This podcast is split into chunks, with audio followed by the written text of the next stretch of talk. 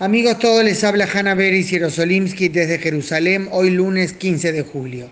Hace muchos días que no me he comunicado con ustedes por esta vía y evidentemente me he perdido de informar sobre numerosos acontecimientos que ameritaban ser cubiertos. El consuelo es que desde Israel nunca alcanza y siempre queda algo en el tintero. Pero hoy sentí que no puedo postergar, aún habiendo siempre más cosas que hacer que lo actual se junta irremediablemente, terriblemente con la memoria histórica. Este jueves 18 de julio se cumplen 25 años del atentado terrorista contra la AMIA en Buenos Aires, que cobró la vida de 85 personas inocentes, la enorme mayoría judíos, pero muchos que no lo eran, la mayoría argentinos, pero también algunos de otras nacionalidades. Hubo más de 300 heridos. Volvemos estos días a los testimonios, a las descripciones y las historias personales y resulta imposible ponerse plenamente en el lugar de quienes lo vivieron o quienes perdieron allí a un ser querido. Me contaba estos días uno de los sobrevivientes, Javier Waldman, que trabajaba en la AMIA y se salvó por milagro, sobre los casos, por ejemplo, de parejas que trabajaban allí y quedaron separadas para siempre por la bomba. Uno de los cónyuges murió y el otro quedó con vida. O sobre una madre y un hijo que trabajaban allí, el hijo murió y la madre sobrevivió. No quiero ni imaginar cómo esa madre se sintió.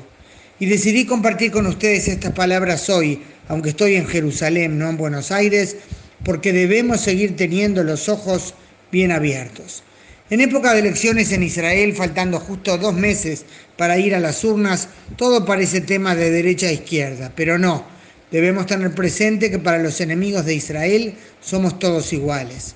No hay que ir muy lejos. El viernes, en un discurso público en Gaza, el ex ministro del Interior de Hamas, Fathi Hamad, que aún es miembro del así llamado Departamento Político de una organización terrorista, exhortó a los palestinos en todo el mundo a matar judíos. Así nomás. ¿Por qué duermen? dijo, preguntó retóricamente. A despertarse, salgan a matar judíos y a sus hermanos de Cisjordania les dio un consejo práctico. ¿Para qué demorarse si un cuchillo sale solo 5 shekel o menos?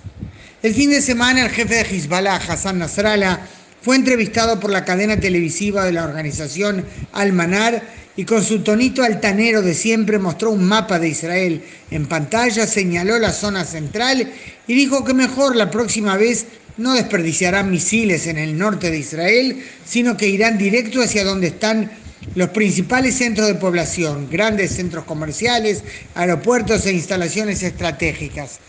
No nos confundamos, todos se juntan, cada uno sí con sus preferencias y matices, pero es todo lo mismo. Hezbollah es el brazo de Irán en Líbano.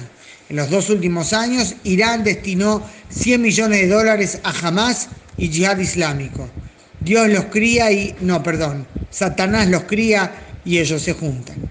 A pesar de eso, Israel ha tenido tiempo esta semana para peleas, como decíamos, entre izquierda y derecha y para polemizar sobre unas declaraciones del ministro de Educación, Rafi Pérez, sobre terapia de conversión para homosexuales.